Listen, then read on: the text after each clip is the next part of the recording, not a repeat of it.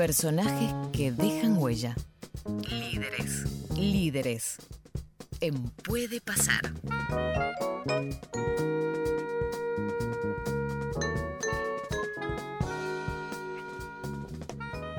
Y en la mañana después de pasar le damos la bienvenida a nuestro querido Nicolás Jase. Hola Nico, ¿cómo estás? Buen miércoles.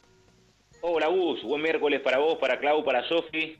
Un placer saludarlos eh, y poder iniciar una nueva columna de líderes. Creo eh, la primera vez eh, desde que estamos haciendo esta sección que vamos a hablar no de actualidad, pero sí de un tema que es o de un personaje que estuvo en la tapa de todos los diarios y portales en los últimos seis o siete días.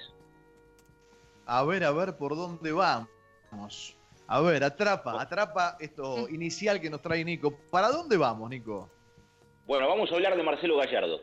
Eh, vamos a hablar del técnico de River, eh, hombre que ocupó todos los portales en la, última semana, producto de su almuerzo con el presidente Alberto Fernández, justo en un fin de semana donde se cumplieron seis años eh, de aquel 6 de junio de 2014 donde él asumió en River y es el personaje elegido, pero yo quiero hoy hablar un poquito menos, escucharlo más a Gallardo y compartir con ustedes por qué el presidente de la Nación, por citar un caso, elige al entrenador, por qué Gallardo y no otro, qué representa Gallardo o qué seduce de Gallardo y en definitiva tratar de explicar eh, desde dónde se construyó esa figura que ha conquistado para transformarse en el técnico más ganador de la historia de River.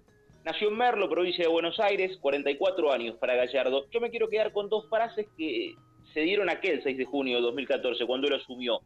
River va a recuperar su historia, fue la primera. Había que declarar esa situación cuando él llegaba para reemplazar a Ramón Díaz, que había sido campeón hacía una semana atrás. Y él declaró, River va a recuperar su historia.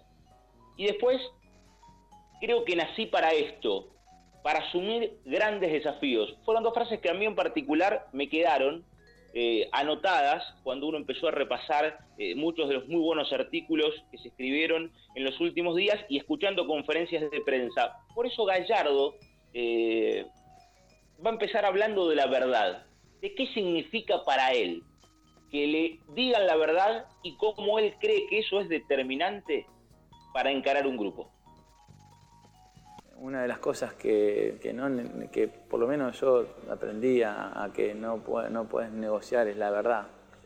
Eh, por más dura que sea, eh, yo creo que tiene que haber una, tiene que haber una verdad sobre, sobre la mesa, siempre. Con el tiempo yo creo que vas entendiendo ciertas reacciones porque hay que, hay que, hay que comprender también al futbolista y, uno que fue futbolista también ha puesto mala cara ante alguna decisión eh, que uno no comparte. Pero me parece que, cuando, hay, cuando hay verdad, cuando hay sinceridad y, cuando se argumentan las cosas, e, ese, camino tiene, eh, tiene es, un camino que se va allanando para, para, para, para seguir hacia adelante, ¿no? Cuando vos ya no, tenés, no, no, vas con la verdad y, no, y, ya, y ya empieza a haber situaciones en las cuales no puedes eh, avanzar. Eso a, mí no me deja avanzar. Y más allá de que guste o no, eh, yo creo que tiene que ver con la, con, la, capacidad que uno tenga para también eh, argumentar las cosas, ¿no? Y, y, el entrenador tiene que tener ciertas, ciertas capacidades para argumentar cuando el, futbolista la necesita. Hay algunos que no la necesitan, que las entiendan, hay otros que no preguntan directamente y, acatan, y hay los que por ahí necesitan la argumentación. Y, ahí el buen entrenador de fútbol creo que tiene que estar capacitado para poder darlo.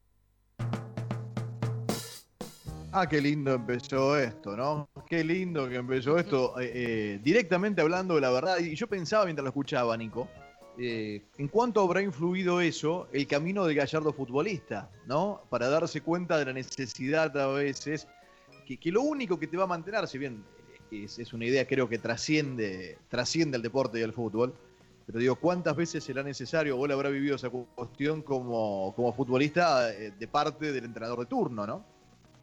Él dijo en distintas entrevistas que él se dio cuenta que iba a ser entrenador de fútbol allá por los 28 o 29 años, cuando todavía vigente y en plena carrera, comenzó a veces, eh, exteriorizándolo y otras veces para adentro, a preguntarse el por qué y para qué, permanentemente, de cada decisión eh, que tomaba el entrenador de turno. Eh, y él se preguntaba, ¿por qué y para qué? y eso le hizo descubrir mucho antes del retiro que el día que llegara ese momento él iba a estudiar y se iba a transformar en técnico. Me parece que un poco lo define con esto la verdad y con esas relaciones humanas, que, es el segundo punto. Eh, yo quiero en serio hoy hablar un poco menos, pero porque me parece interesante escuchar para entender al líder. Eh, porque después si uno repasa títulos y partidos ganados, partidos perdidos, digo, ya lo sabemos de memoria, digo, Gallardo es eh, el técnico que ha cambiado el fútbol en los últimos cinco años aquí en la República Argentina, y es un técnico joven porque apenas tiene 44 años. Él ya tenía decidido esto que te cuento, eh, ser entrenador. Sin embargo, esperó que volviera de España. Estaba radicado en aquel momento Matías Vizcay, su gran amigo de las inferiores de River, y estudiaron juntos. Así surgió la posibilidad, una vez que se habían recibido en 2011, de tomar Nacional. Cuando él decide conformar el cuerpo técnico, lo hace con Vizcay y con Buján, dos amigos de la vida, pero dos chicos que habían compartido inferiores en River. Eh, porque para Gallardo eh, esa relación casi de hermandad era determinante para comenzar a construir aquello que él había craneado. Pero después lo traslada a los grupos, porque Gallardo ha formado aquel Nacional de Montevideo, pero después ya en River, cuatro equipos diferentes, por eh, refuerzos que llegaron, por futbolistas transferidos, por decisiones que debió tomar. Por eso quiero que compartan a Gallardo y el grupo humano. ¿Cuán importante es para él eso? Valoro mucho las relaciones humanas que eso, eso genera, eh, los fuertes lazos que, se generan a través de, una convivencia.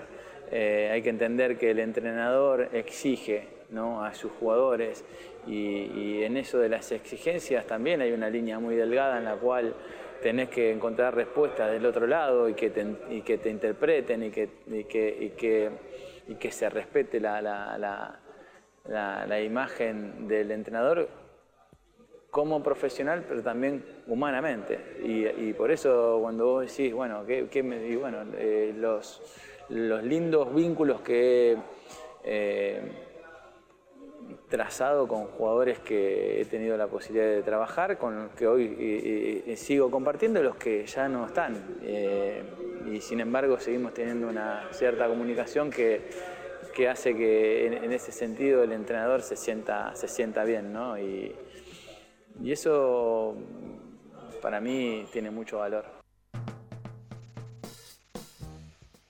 Esto es maravilloso para cualquier orden de la vida, ¿no? Para cualquier grupo humano que, te toca eh, integrar o encabezar o del lugar que sea, ¿no? Eh, entender primero la, valía del grupo por delante.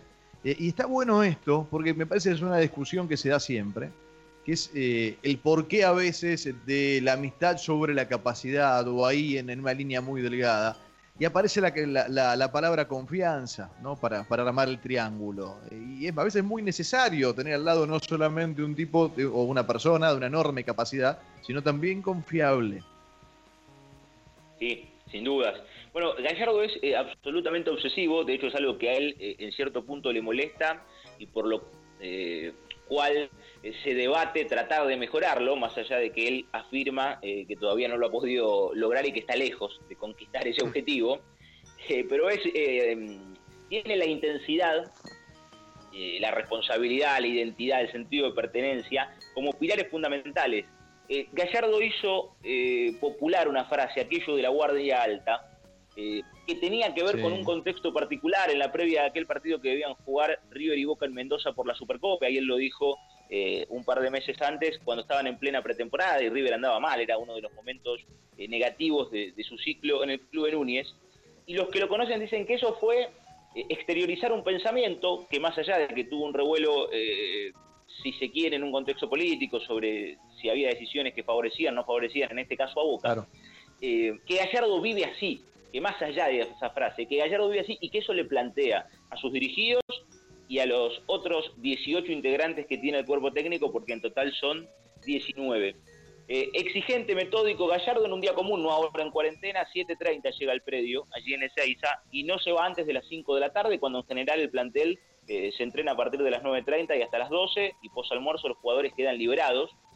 Pero esa rutina la mantiene hoy a través eh, de la tecnología, permanentemente en contacto con sus jugadores, con su cuerpo técnico, brindando charlas para los chicos de las inferiores del club. Es decir, ese sentido de pertenencia que él eh, le pide a sus dirigidos es algo que tiene él. Quizás desde ahí se explique por qué ha decidido dirigir a River en continuado y llegar a cumplir seis años y todavía con un contrato vigente hasta el año próximo. Pero bueno, le dije de la obsesión.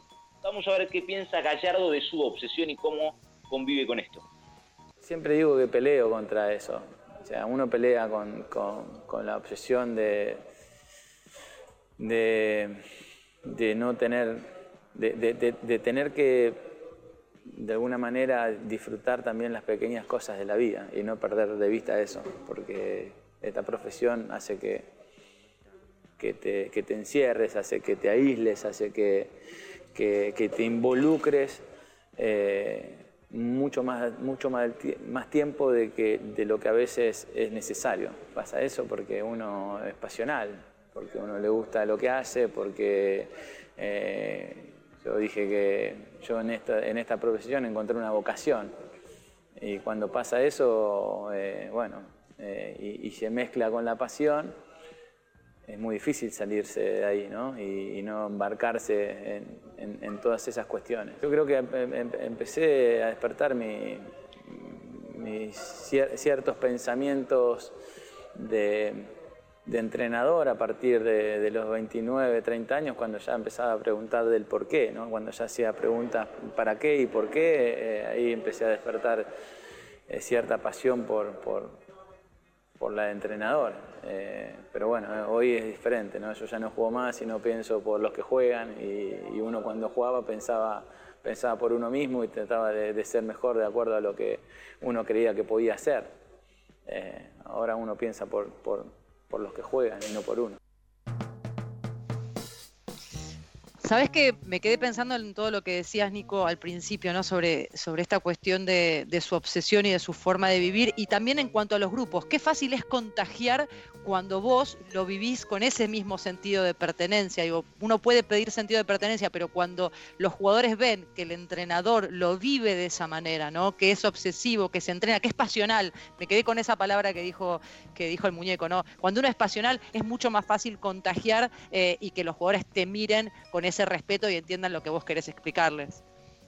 Y predica con el ejemplo, ¿no? Si el entrenador es el primero, esto lo cuenta eh, en River, eh, todos aquellos que conviven en el cotidiano con el plantel de Gallardo, que 7.30 de la mañana eh, es el primero en llegar.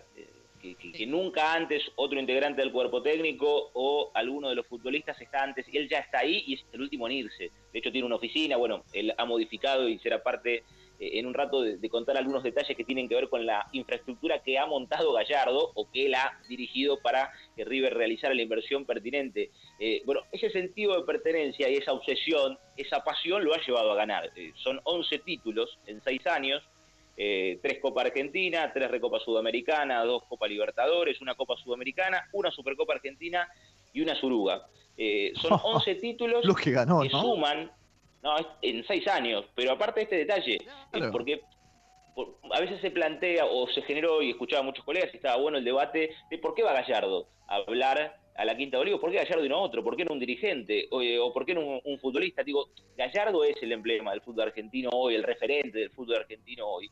Y, y a mí me despertó el interés esto, empezar a repasar, porque yo digo los títulos, y claro, ya es abrumador el hecho de nombrar el palmarés del muñeco, pero me parece que hay otro montón de cosas que nos hacen entender por qué llegó a conquistar lo que conquistó, como alguna vez hablamos de Bilardo en la previa, o de Bianchi, ni que hablar con aquel Boca eh, multiganador. Digo, me parece que hay un antes y que después el resultado termina siendo la consecuencia. Si se quiere algo parecido a lo que decía Velasco hace un par de semanas. Eh, y te decía esto, son 19 títulos que tiene eh, Gallardo. 11 como entrenador más 8 como futbolista y pasó a ser el segundo hombre más ganador en la historia de River por detrás de la Bruna. Digo, para desde la estadística también, tomar una referencia de por qué eh, se lo pondera en el mundo de River como se lo pondera, es el segundo hombre más ganador de la historia del fútbol de River. Eh, no es un detalle menor.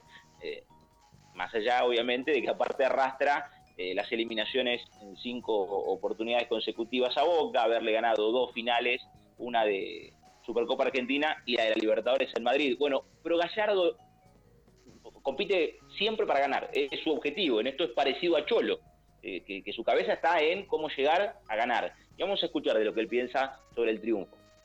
La satisfacción, más que. Sí, son, momentos muy pequeños ¿no? y muy fugaces, porque el, ganar te da felicidad claramente, pero, pero después empieza otro partido, que es la preparación al siguiente. Eh, y que está dentro de las posibilidades que lo puedas perder. Entonces, como, como medimos, sí, es el momento, el momento del, logro.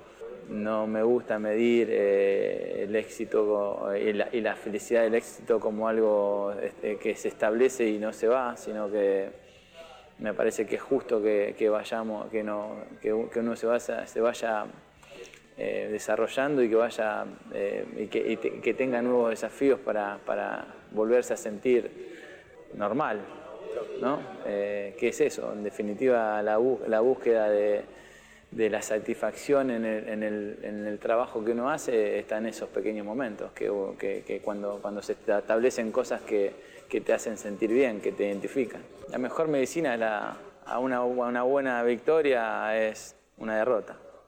Ese es el antídoto y nosotros tenemos que convivir todo el tiempo con, con, el ganar y perder, eh, porque está dentro de las reglas del juego. O sea, uno no, gana siempre. Eh, y eso es una. El que cree que gana siempre no, existe, pues es una irrealidad. Entonces, cuando vos tenés una gran victoria, eh, bueno, disfrutala porque en cualquier momento puede, puede haber también una gran derrota.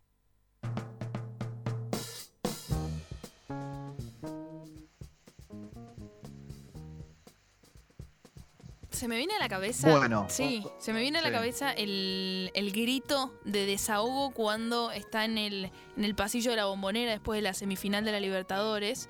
Eh, ese grito que también se hizo viral. Eh, de desahogo de festejo y también después la cara de Marcelo Gallardo cuando pierde eh, versus Flamengo en, en el final de la Libertadores como grandes símbolos de la victoria y de la derrota en Marcelo Gallardo como tuvo todo en su carrera pero es sin dudas y algo incuestionable un, animal de competición. ¿No, Nico? Sí, sí, sin dudas. Eh, y, yo quería escuchar a Gallardo por esto que vos planteas, Sofi, y que venía lo que Bus estaba comentando hace un instante nada más, eh, de la obsesión, de la pasión, lo decía Clau. Gallardo habla de que es cortito el momento del éxtasis, porque enseguida hay que pensar en lo que viene. Y quizás esa es la mentalidad por la cual pueda ser competitivo, que es esto que vos, Sofi, marcás. Claro. Eh, y el ejemplo es aquel partido de Madrid, cuando hay una imagen televisiva que le lee los labios, el cuando se acerca a Donofrio, como que ya está, no hay más. O sea, ¿qué, qué queda por delante? Y bueno, en aquel momento se pensó que podía ser el punto final del ciclo de Gallardo en River, en, en el pico del triunfo máximo. Y sin embargo, nada, post derrota en el Mundial de Clubes y frustración mediante, eh, confirmó continuidad y rearmó un plantel para ser competitivo y bueno, el año pasado haber llegado a la final ante Flamengo. Esa es la peor derrota, estás en lo cierto, para el propio Gallardo, la, que más le ha dolido, sumadas a lo que fue haber perdido la Superliga, porque era el gran objetivo, eh, después de dos empates ante Defensa y Atlético y termina coronándose Boca, y aquella eliminación en semifinales de Libertadores en 2017 ante Lanús, cuando River en 25 minutos eh, tiró por la borda lo que era ya casi el boleto seguro a la cita máxima. Pero creo que se entiende desde ahí la cabeza de Gallardo, usen esto que vos planteabas.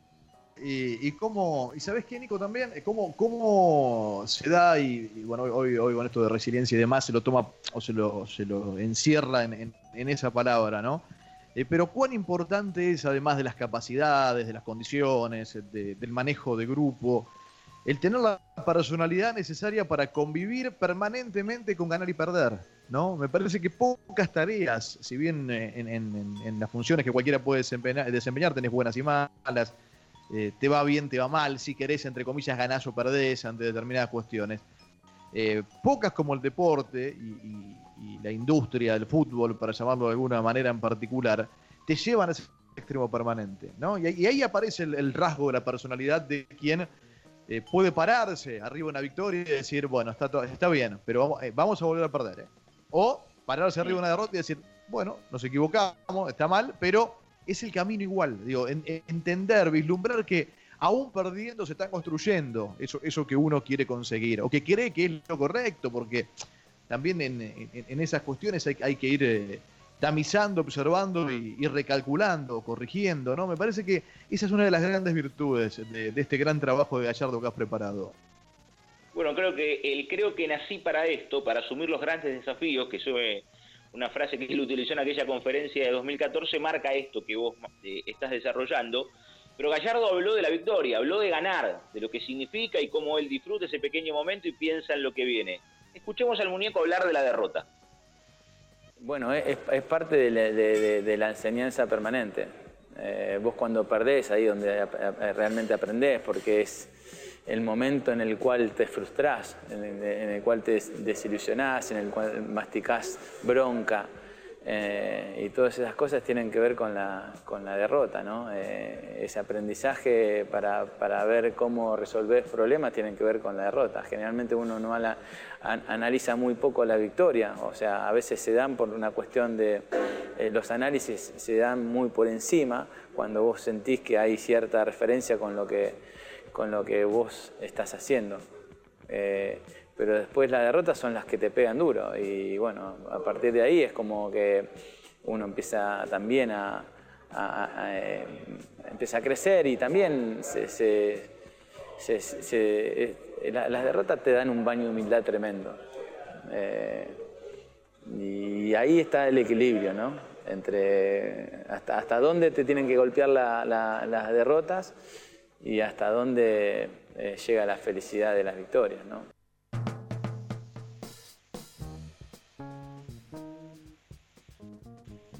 Y yo pregunto, ¿no? En, el medio de todo esto, en el medio de todo esto, ganar, perder, o sea, como, como barandas en un camino eterno que vas recorriendo. ¿A dónde aparece el proyecto? ¿no? Porque en el medio de todo eso vos tenés una idea, tenés un plan, que se va construyendo y agarrando fuerte al ganar o tambaleando con el perder. Bueno, y, ese proyecto creo que es el legado que dejará Gallardo, eh, independientemente de los títulos, que ya los hemos compartido, ideó la remodelación y ampliación del River Camp, donde se entrena eh, la primera división y gracias a la remodelación lo pueden hacer la reserva, la cuarta y la quinta para tener contacto con el plantel de la máxima categoría. Impulsó la creación del predio que River tiene hoy en Hurlingham, inaugurado allá por 2018 para las divisiones menores y a fines de 2017, cuando él firma el contrato hasta 2021, que es el vínculo vigente que tiene, eh, el desarrollo de la plataforma infanto-juvenil que le permite al club volver a ser pionero en inferiores. Ese es el lema que River le ha puesto a ese proyecto y que tiene a Gallardo encabezándolo, digo, marcando mucho más que el técnico de fútbol y el ganar o perder. Y en definitiva armando un proyecto, porque es el único técnico en primera división que lleva seis años ininterrumpidos trabajando, además de ganar. Pero, ¿qué piensa Gallardo de los proyectos? Los proyectos suelen, suelen respetarse mientras ganás. Eh, es así de fácil y así de claro. No creo que haya proyectos de cuatro, de dos, tres, cuatro, cinco años que, que se, eh, que se sostengan si, si, uno no gana. Eh, entonces, me parece que partiendo de esa base, uno entiende que para establecer proyectos, para seguir vinculado a, ciertos lazos fuertes, tenés que sostenerte con victorias. Yo represento a, una, institución que, tiene mucho prestigio y que, demanda permanentemente. Entonces, para mí es sinónimo de, estar eh, alerta todo el tiempo porque eh, es algo que, me estimula, el hecho de, estar en el lugar que, está, que, estoy me, estimula para seguir eh, evolucionando como profesional. Gran cierre, eh, gran cierre para redondear. La verdad, Nico, de las, de las mejores, creo, por, por personaje, bueno, obviamente la, preparación excelente de siempre, pero digo, eh, y, por el, el, contexto, además, Gallardo en primera persona, ¿no? Gallardo analizando su camino eh, en, su voz principalmente, eh, y, este final de proyecto que lo, caracteriza, Nico, por sobre todas las cosas. Muchas gracias, Uno, un placer. Eh, intenté o, quería, tanto se debatió sobre Gallardo, por un lado porque se cumplían los seis años de Ellen River, y por otro por aquel almuerzo con el presidente de la Nación y, lo que llevó a debate, tratar de entender la cabeza de Gallardo, mostrar el Gallardo más allá de la conferencia de turno cuando chicanea algún colega por alguna pregunta o cuando acierto se equivoca con un planteo, con una modificación, con un refuerzo, cuántos jugadores fueron vendidos bajo su gestión y cuántos trajo. Digo, quería salir un poquito de, eso que tiene que ver con el día a día y tratar de entender la cabeza de Gallardo y por qué hoy se ha transformado en el referente máximo del fútbol argentino. Nico, un placer siempre. Abrazo grande. Un placer, buena semana para todos. Gran abrazo.